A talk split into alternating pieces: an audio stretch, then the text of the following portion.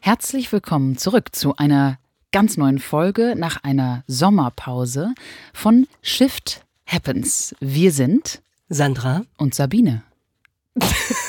Nein, das sind wir nicht. Wir wollten nur gucken, ob ihr schon wach seid.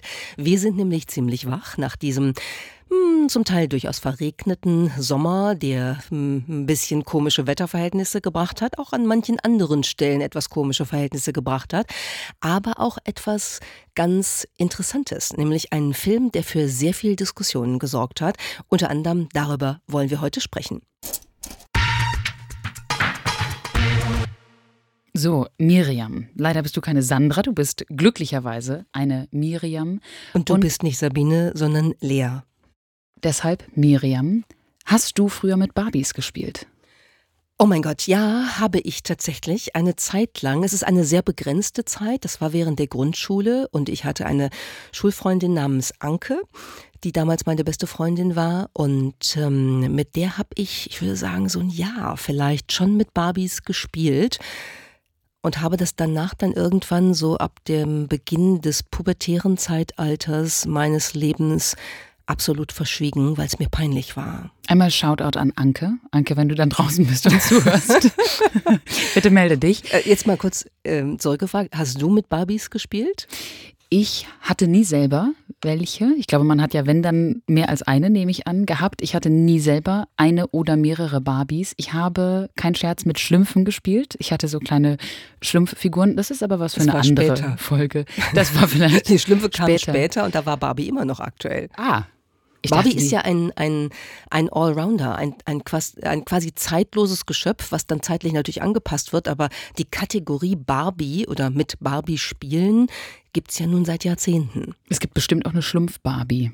Hast du, hast du so ein Barbie-Night gehabt? Also auf Freundinnen, ähm, Freunde waren es wahrscheinlich nicht, die Barbies hatten und gedacht, da muss ich jetzt mal hingehen, damit ich auch mal mit einer Barbie spielen kann? Ich hatte keinen Barbie Night, aber ich wollte das gerade noch zu Ende führen. Ich hatte sie nämlich nicht selber, aber genau wie du gerade sagtest, ich habe durchaus bei Freundinnen mal mit diesen Barbies gespielt und fand dann vor allem immer interessant, was die ja für eine unfassbare Welt drumherum auch erschaffen hatten. Vor allem die Produktionsfirma dahinter, Mattel, mit diesen Häusern. Ich hatte eine Freundin, Linda, Shoutout to you, Linda, die hatte auch immer irgendwie alles, also die, die großen Traumhäuser und äh, ich weiß nicht, was es da sonst noch alles gab, Ponyhof etc.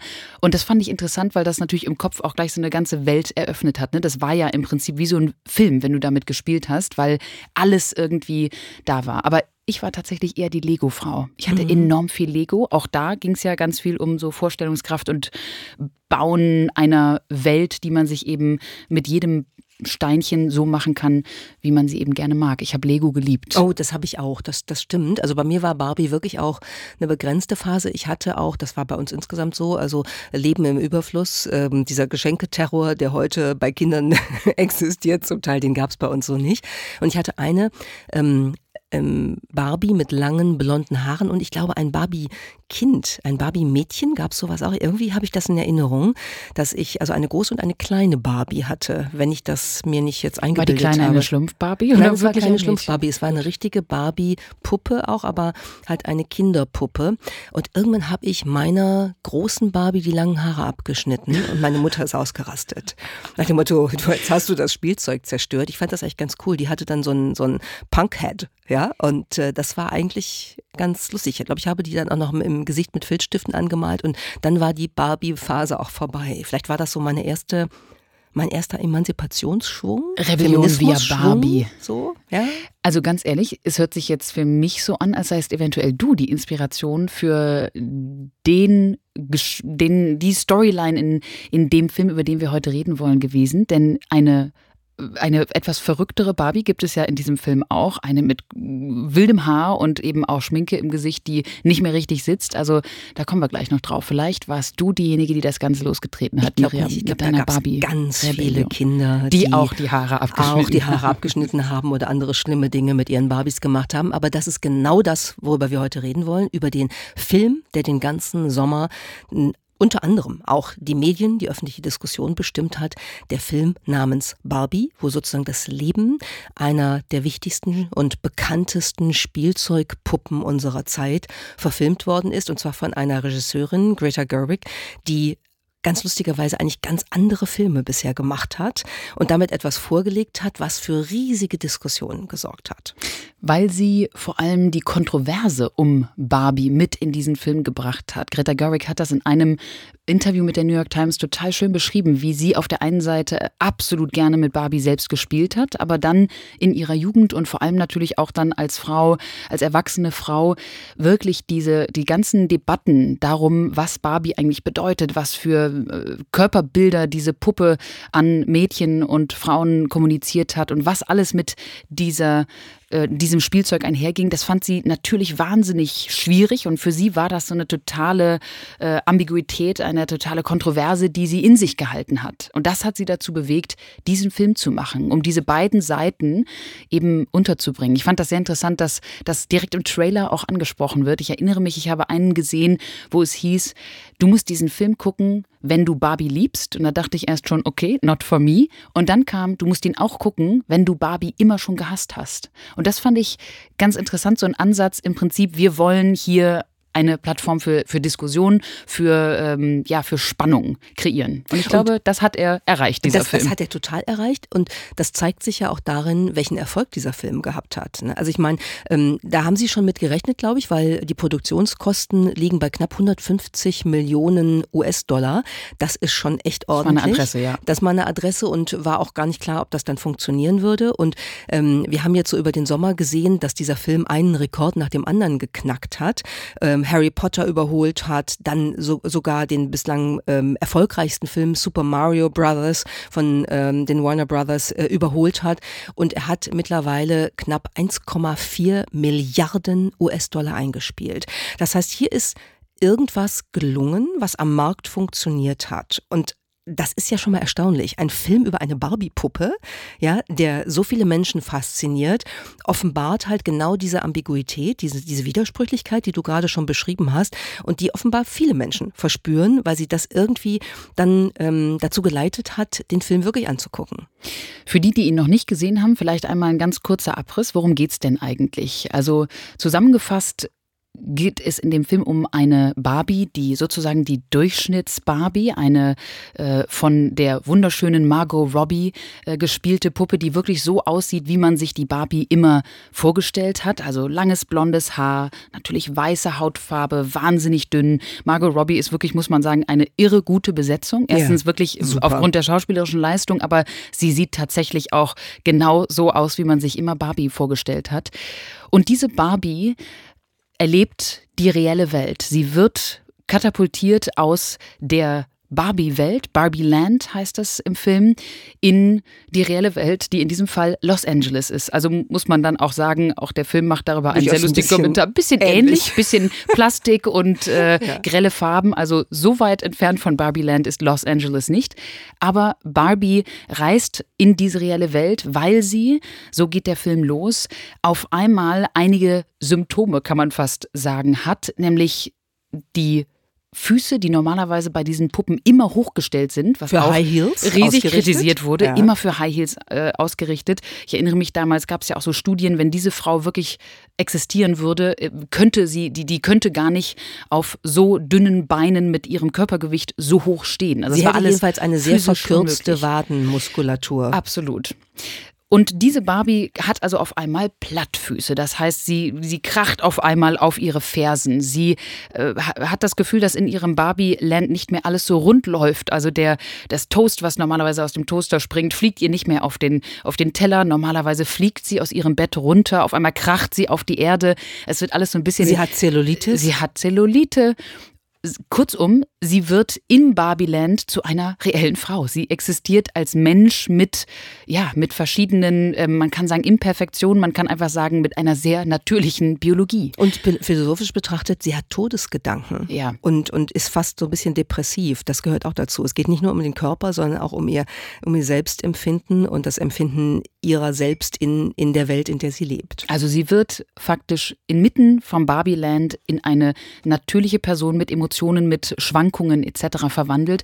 Und das bringt sie dazu, eben in die reelle Welt zu reisen und zu verstehen, was ist hier passiert. Äh, was hat dazu geführt, dass bei mir jetzt diese Zeichen aufkommen.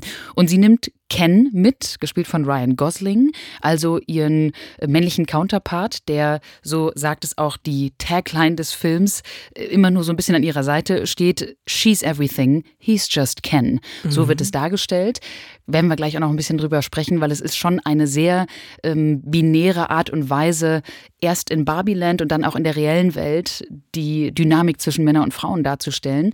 Aber die beiden reisen also in die reelle Welt und erleben dann die riesige Kluft zwischen der Illusion des Barbie-Lands, wie sie die Produktionsfirma Mattel jahrelang ehrlicherweise auch an den Markt gebracht hat, und der Realität, in der wir heute eigentlich leben, wenn es um Gleichberechtigung und überhaupt die Dynamik zwischen Männern und Frauen und anderen Gendern geht. Und das ist so die Prämisse des Films, dass Barbie und Ken realisieren, wie weit entfernt eigentlich ihre, ihr Universum von der reellen Welt ist. Ja, und dann stellen Sie natürlich fest in der realen Welt, dass äh, das Patriarchat äh, dort eben immer noch sehr äh, aktiv ist und Ken findet super. Ja, und importiert, reimportiert das Patriarchat ins Barbieland, sodass dann auch da die Männer herrschen. Und dann gibt es irgendwann, um es kurz zu erzählen, die Gegenrevolution und Barbie schafft es mit ihren Mitstreiterinnen dann wieder sozusagen die alte Ordnung, die Barbie-Ordnung der Frauen-Barbies wieder einzuführen. Und das Ganze hat zu irren Diskussionen geführt. Also ja, selbstverständlich, wenn man diese Storyline so hört, kann man da an ganz vielen Punkten ansetzen. Viele sagen, was ist daran jetzt wirklich feministisch? Denn das ist wichtig zu erwähnen, die Produktionsfirma hinter der Puppe, Mattel, ist auch an diesem Film beteiligt. Das haben wir, glaube ich, alle mitbekommen, weil man kann sich kaum äh, 360 Grad drehen, ohne irgendwo etwas Barbie-bezogenes zu sehen. Mittlerweile, Pink is everywhere Everywhere und viele Firmen haben daraus jetzt auch Produkte geschaffen und Werbekampagnen gemacht. Zum Beispiel hat die Modekette Gap jetzt Barbie und Ken T-Shirts produziert. Es gibt eine Luxusmarke, die eine pinke Barbie Handtasche produziert hat.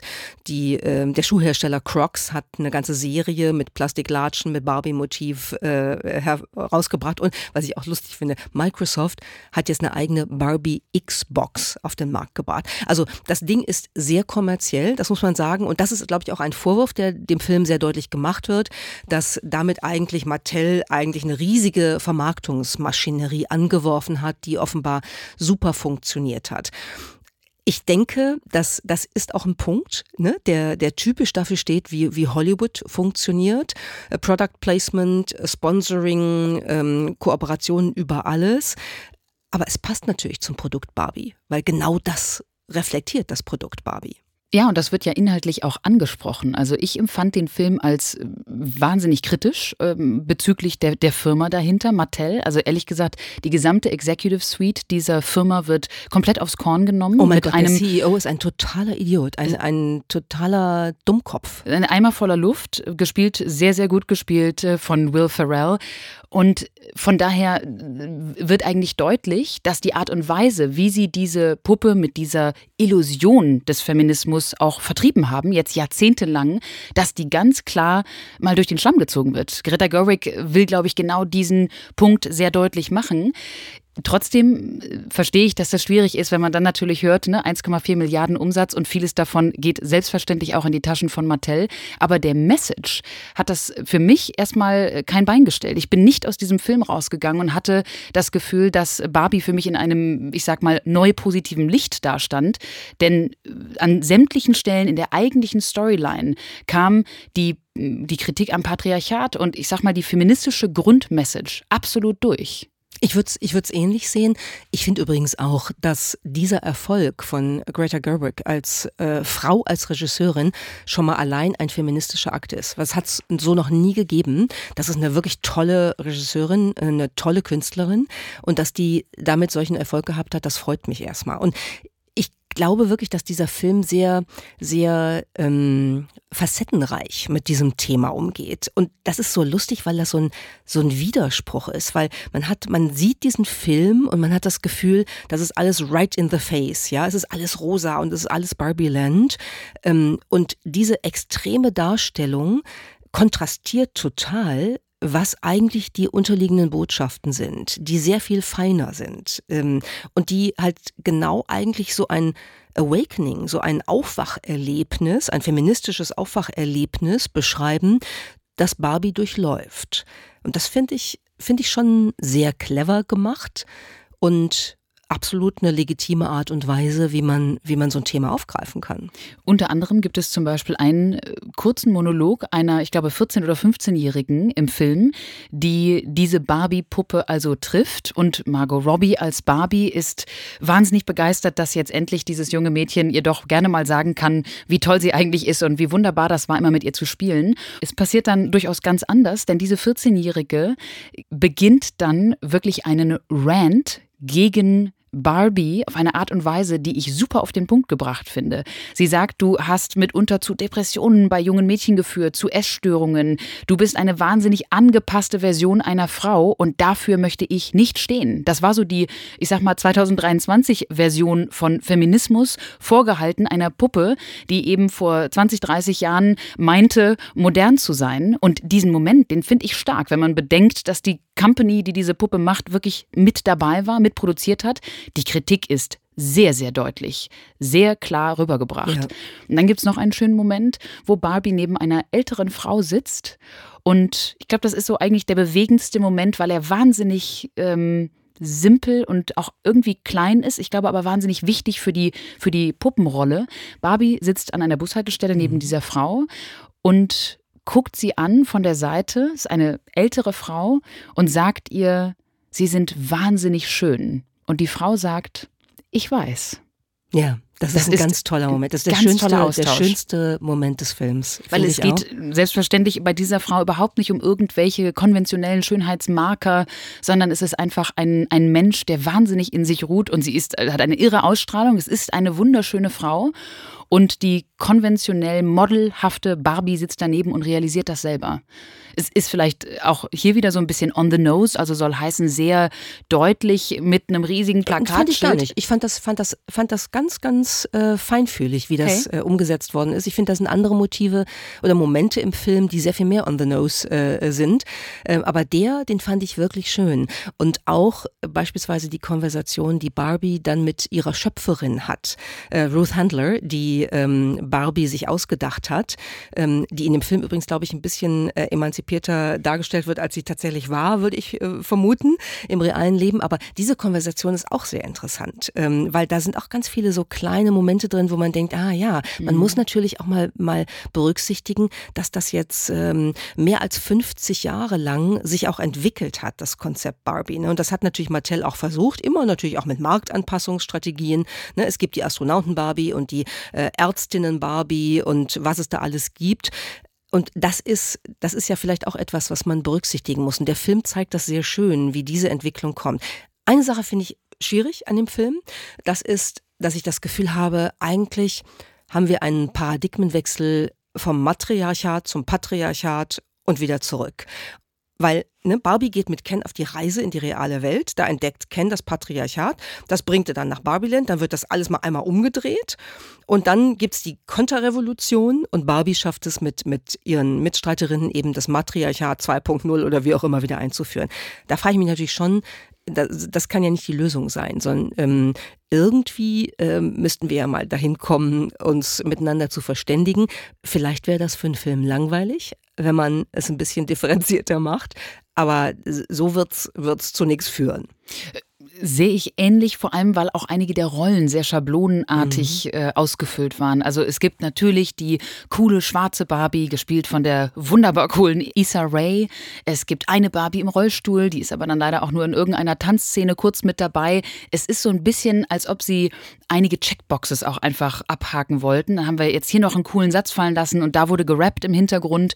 Es ist auch im Soundtrack eine, eine irre ähm, Starlist zu finden von Billy Billie Eilish über Brandy Kesha, Carlile. Brandy Carlile, alle sind sie mit dabei. Also es ist ein bisschen formularisch aufgebaut. Auch die Art und Weise, wie du gerade beschrieben hast, dieser Schritt äh, von der einen perfekten Welt, der angeblich perfekten Welt, zu einer ganz, ganz schlimmen Welt und dann wieder zurück, Gott sei Dank, zur perfekten matriarchalen Welt. Also diese, diese, das ist der simple, der simple Twist am Ende war mir ehrlicherweise auch nicht nuanciert genug. Ich frage mich gleichzeitig, wenn du den Mainstream erreichen willst, und das hat dieser Film ganz offensichtlich getan, das sieht man an den Zahlen, wenn du den Mainstream erreichen willst, muss man ganz offensichtlich Abstriche machen, was eben Komplexität und Nuance angeht. Das finde ich irre schade, aber das zeigt eigentlich dieser Film, dass du ähm, am, beim Anspruch leider ein bisschen wahrscheinlich äh, dich auf eine große Bandbreite an, ähm, an Zuschauenden einfach auch einstellen musst. Ja, und da, dadurch dann auch ein bisschen plakativ sein muss an manchen Stellen. Ähm, noch ein anderer Punkt ist mir aufgefallen, wo ich dachte, na, das ist vielleicht ein bisschen schwierig, weil Ken und seine Mitstreiter sind ja allesamt so doof, dass man es kaum aushalten kann. Ich meine, das ist sehr lustig, ja, und Ryan Gosling ist, ist großartig in der Verkörperung dieses äh, bekloppten und äh, letztlich irgendwie hirnamputierten Kens. Aber das macht natürlich das Patriarchat zu, zu, einem, zu einem Witzkonstrukt, äh, wie, wie das in dem Film dargestellt wird. Und damit verliert es jede Form der Problematik oder der Bedrohung oder der Notwendigkeit, damit wirklich seriös umzugehen. Das ist so ein, so ein unterschwelliger Punkt, wo ich gedacht habe, das ist, glaube ich, nicht so ganz hilfreich. Aber ähm, ja, wie du gesagt hast, auch das gehört wahrscheinlich dazu, wenn man wirklich eine größere Zahl von, von äh, Zuschauerinnen und Zuschauern erreichen will. Und es auch, tut auch der Gleichberechtigung meiner Meinung nach nicht gut, ähm, ein Geschlecht, auch wenn es die Männer sind, in irgendeiner Weise Absolut. als so äh, wirklich äh, grundsätzlich dumm darzustellen. Das ist natürlich totaler Quatsch und äh, ist genauso in die andere Richtung nicht wirklich wünschenswert als Gesellschaftsbild. Es gibt eine Szene, und wir machen jetzt hier keinen Spoiler-Alert, weil äh, der Film ist wirklich unterhaltsam und man kann ihn in jedem Fall gucken. Äh, es gibt nicht die Handlung, die man äh, da ähm, nicht kennen darf, bevor man in den Film geht. Es gibt eine Szene oder eine wiederholte Szene eigentlich, die dann ein bisschen anders ausfällt, die ich wahnsinnig interessant finde. Ähm, vielleicht wollen wir da nochmal einmal drauf schauen. Und zwar im ersten Teil des Films, als Barbie und Ken den ersten Ausflug in die reale Welt machen, ähm, laufen sie dann so, ich vermute, es ist Venice Beach oder so, ne, ähm, äh, am Strand entlang und da ist so eine Gruppe von Bauarbeitern, die dann anfängt, ähm, äh, hinter Barbie herzupfeifen. Ja? Und dann ist sie erstmal irritiert und denkt, was passiert denn jetzt hier? Und ähm, sagt dann, dreht sich dann irgendwann um und sagt, I do not have a vagina and he does not have a penis. We have no genitals. Also was ich, eine lustige Referenz ist, weil diese Puppen hatten tatsächlich nie irgendwelche Genitalien. Genau, ne? also ich habe keine Vagina, er hat keinen Penis, wir haben keine Genitalien. Ähm, das brüllt sie den Bauarbeitern zu, die dann natürlich ein bisschen äh, überrascht gucken und überhaupt nicht raffen, was da passiert.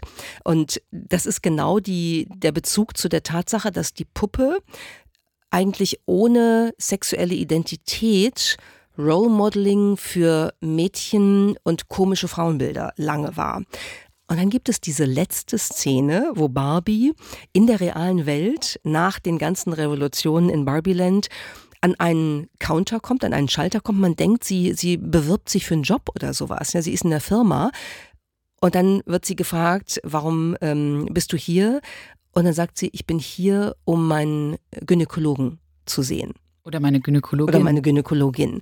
Und man denkt, ach, hat sie, jetzt hat sie, sie hat's realisiert. Genitalien? Ja. Was, sie hat es realisiert. Wie hast du die Szene interpretiert?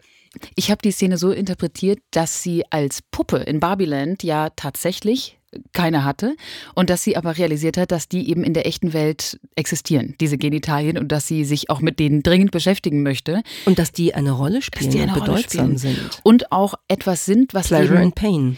Pleasure and Pain und eben ein Thema sind, äh, ein Thema darstellen, was nicht so tabu gehalten werden soll. Ja. Für mich war das so der Tabubruch am Ende nach dem Motto, jetzt lass uns auch mal darüber reden, weil das ist selbstverständlich äh, auch ein Thema für jeden Menschen, ganz egal, äh, wie er sich identifiziert, aber es ist ein super wichtiges Thema. Und das fand ich auch ganz schön. Greta Gerwig hat das mal angesprochen in einem Interview kürzlich, denn viele haben sich gefragt, was das jetzt äh, irgendwie symbolisieren soll, diese Szene am Ende. Diese frauenärztliche Behandlung mit einem großen Grinsen übrigens von Margot Robbie. Das ist das, die letzte Szene des Films.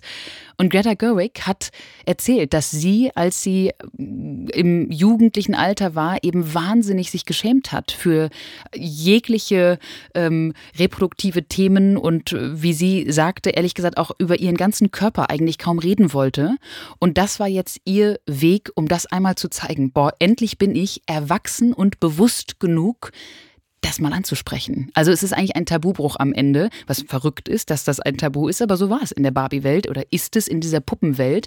Und deswegen finde ich das eigentlich ein ganz cooles Ende, ehrlich gesagt. Ja, super schlau gemacht und äh, nochmal so mit so einem Augenzwinkern das ganze Thema nochmal einmal nach vorne gebracht. Was ich auch einen sehr schönen Augenzwinker-Moment fand, war in der Szene, die du eben beschrieben hast, am Venice Beach, wenn Barbie also ganz cool sagt, wir haben überhaupt keine Genitalien, lasst mich in Ruhe, kommt der etwas großkotzige Ken und wirft noch hinterher, äh, ich schon, ich habe sie alle, ich habe alle Genitalien. Und es war so ein richtig schöner, äh, richtig schöner Punkt nach dem Motto, nee klar, du hast wieder, du hast alles, bei dir hängt und sitzt alles. Herrlich. Was ja nicht stimmt. Was nicht stimmt. Also große Angeberei, totale Illusionen. Und dieser Film... Ken hatte da unten genauso nichts, wie Barbie da nichts hatte. Ganz mhm. genau. Aber dieser Film ist ein, ein Film, der über Illusion und Realität nachdenken lässt. Und ich glaube, ins Nachdenken hat er sehr, sehr viele gebracht.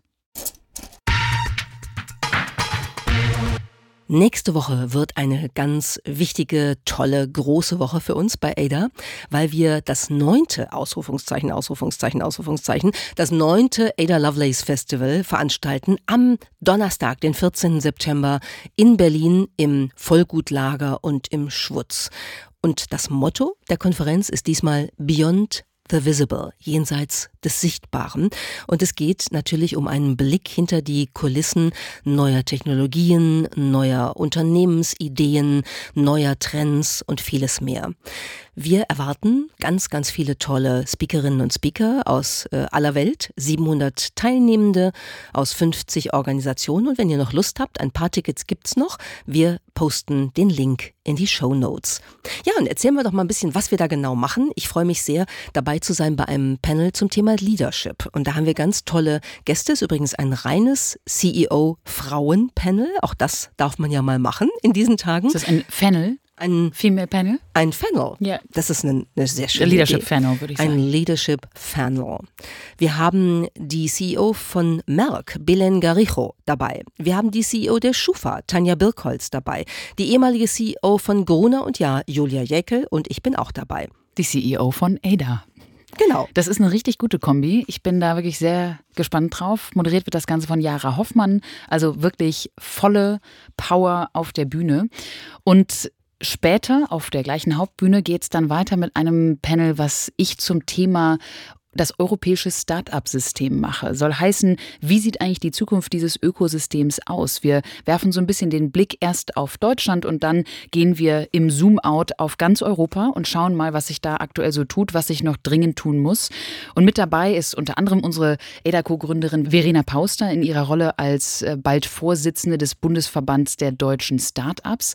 Wir haben Vanessa Ken, die Co-Founderin und CEO für Europa der neuen AI-Company Nike Ionic, Omar El-Gohari, der Co-Founder und CTO der G2K Group, die gerade den größten KI Deals in der deutschen Geschichte gemacht haben, und Johannes Vogel, den stellvertretenden Bundesvorsitzenden der FDP. Und mit dieser Viererrunde werde ich also über die Zukunft des Start-up-Ökosystems diskutieren. Da bin ich echt gespannt drauf, weil da gibt es ja einiges zu diskutieren im Moment, ne? wenn man sich so anguckt, was äh, in äh, den USA passiert, was in äh, China, in Asien passiert, dann haben wir, glaube ich, ein bisschen Nachholbedarf in Europa. Und da bin ich gespannt, welche Antworten die Panel-Teilnehmer und Teilnehmerinnen darauf haben.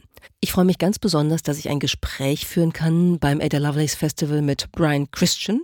Brian Christian ist ein US-Autor, der sehr viele schöne Bücher schon geschrieben hat, aber eines, das im Moment ganz besonders relevant wieder ist, nämlich das Buch mit dem Titel The Alignment Problem. Da geht es um das Problem, wie wir eigentlich sicherstellen, dass wir unsere menschlichen Werte heute parallel fahren mit dem, was wir in künstliche Intelligenz und ihre Systeme hineinprogrammieren. Also die, die typische Frage, kann eine KI irgendwann eigene Ziele entwickeln? Ne, das ist so ein bisschen dieses Büroklammerbeispiel, was immer wieder in der Diskussion kursiert. Wenn ich einer KI die Aufgabe gebe, möglichst viele Büroklammern herzustellen und sie dann als selbstlernendes System organisieren kann, wie sie das macht, dann wird sie irgendwann alles, was wir in der Welt haben, in Büroklammern verwandeln und es wird unser Ende bedeuten. Jetzt mal sehr plastisch beschrieben. Und das ist dieses Alignment-Problem. Und Brian Christian hat da ein wirklich kluges Buch zugeschrieben und wir werden uns ein bisschen darüber unterhalten, wie lernen Menschen, wie lernen Maschinen, wie müssen wir die Unterschiede verstehen, um wirklich sicherzustellen, dass wir in die KI-Systeme das Richtige einprogrammieren und dass wir sie sozusagen nutzen können, um unsere menschlichen Werte zu unterstützen und nicht irgendwie dann ihre eigene Agenda zu entwickeln. Und wir werfen in einigen Sessions auch eben einen Blick hinter die Kulisse Beyond the Visible von Bereichen, die sich in der Zukunft womöglich wirklich stark verändern werden, so auch beim Thema die Zukunft des Essens, the future of food.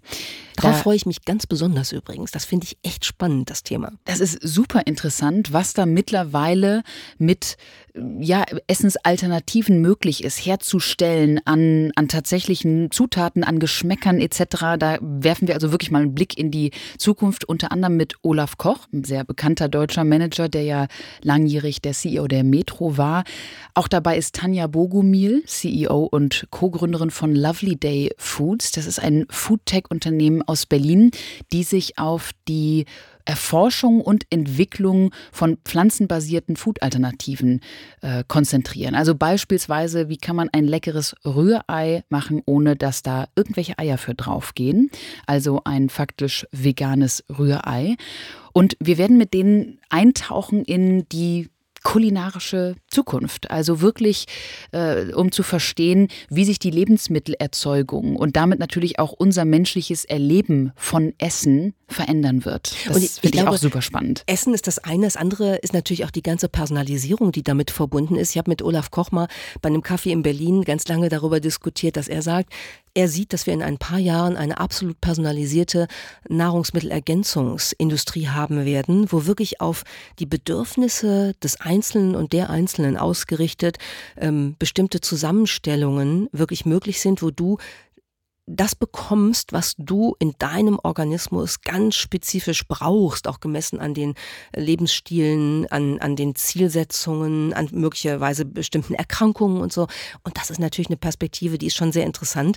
Erinnert mich ein bisschen an äh, ein Kinderbuch, was ich geliebt habe, nämlich ähm, Der 35. Mai von Erich Kästner. Ähm, das ist so eine Kinder-Science-Fiction-Erzählung, wo ähm, alle irgendwann nur noch ähm, die äh, Lebensmittel in Pillenform zu sich nehmen. Damals als Dystopie, aber wenn man das natürlich richtig aufsetzt, kann das eine tolle Utopie sein. Ja, und wir waren ja diese Woche auch beim Pulse Summit von der Handelsblatt Media Group. Da hat Amy Webb gesprochen und die hat als einen der Megatrends neben künstlicher Intelligenz unter anderem die synthetische Biologie beschrieben ja. und hat genau das vorausgesagt, dass wir im Bereich der Lebensmittel Herstellung auf der einen Seite ja personalisierter werden, aber eben auch auf ganz neue Herstellungsformate und Zutaten zugreifen werden. Wir haben in einer Working Session später beispielsweise über die ganzen CRISPR-Crops gesprochen, also auch hier die, ähm, ja, die, die großen Auswirkungen, die aktuelle Technologien auf in diesem Fall die Agrarwirtschaft und eben die ganze Lebensmittelindustrie haben werden. Also ein super spannendes Thema, sehr großes Thema. Wir werden es versuchen, sehr greifbar auf die Bühne zu bringen und äh, ja, den Geschmack darauf zu schärfen. Also ihr seht, das wird eine spannende Mischung beim Ada Lovelace Festival am 14. September in Berlin. Ein paar Tickets gibt's noch und vielleicht habt ihr Lust, dabei zu sein. Miriam, für die Überraschung heute habe ich dir einen kleinen Track mitgebracht und möchte mal hören, was das bei dir auslöst oder ob du dazu schon Assoziationen hast. Can't kill it, girl.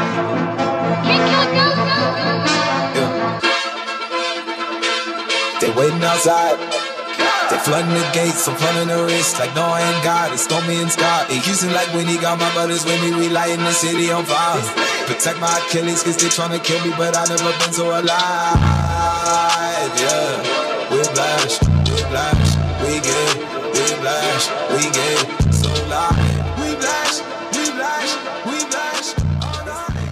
Es ist ein Song namens Whiplash. Hast du den irgendwo schon mal gehört? Auspeitschung.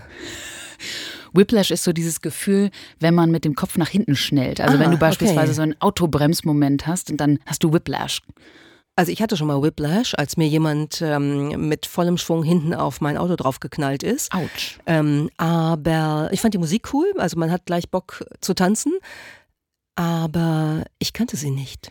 Es wäre jetzt auch echt beeindruckend, weil sie ist wahnsinnig neu. Das ist ein neuer KI-generierter Song. Ach, das, das hätte ich natürlich, da hätte ich drauf kommen können. Okay. Von mhm. dem gleichen Account, Ghostwriter, der vor einigen Monaten, du erinnerst dich, da haben wir, glaube ich, hier auch schon mal drüber gesprochen, ein Lied namens Harder My Sleeve veröffentlicht hat, was für Furore gesorgt hat. Es wurde irgendwann von Spotify gezogen, weil es nämlich auch in dem Fall zwei Künstler dargestellt hat, imitiert hat, dieses Lied. Und das ist hier auch wieder so. In diesem Fall soll es ein äh, Song von Travis Scott und 21 Savage sein.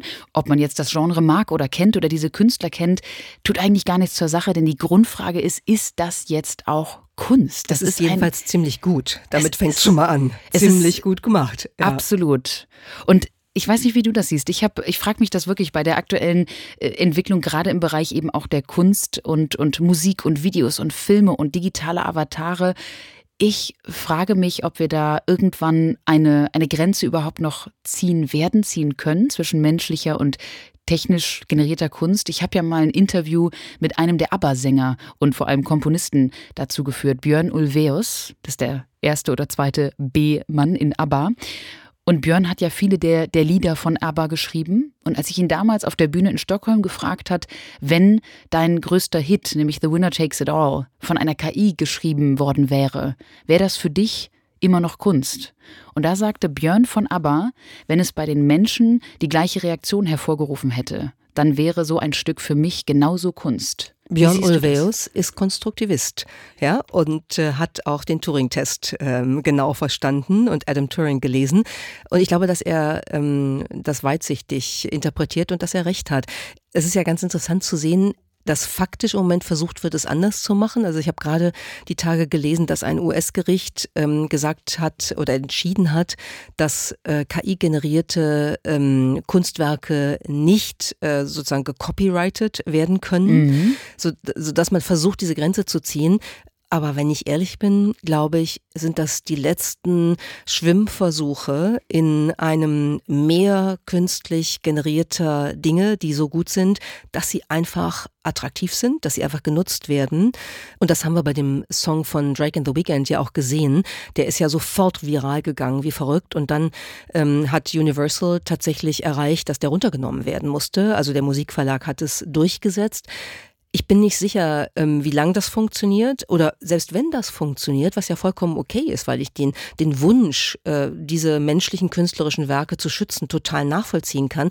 Aber trotzdem wird sich ein, dann ein, ein Sekundärmarkt entwickeln von KI-generierten Dingen. Die kann man immer wieder runternehmen, aber ich bin nicht sicher, wie lange das funktionieren wird.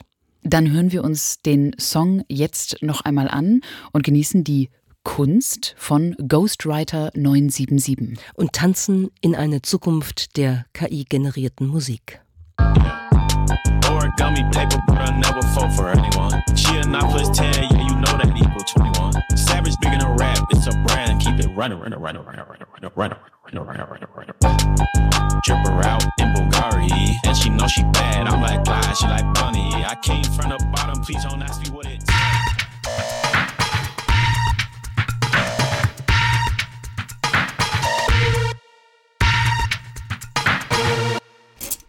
shift happens.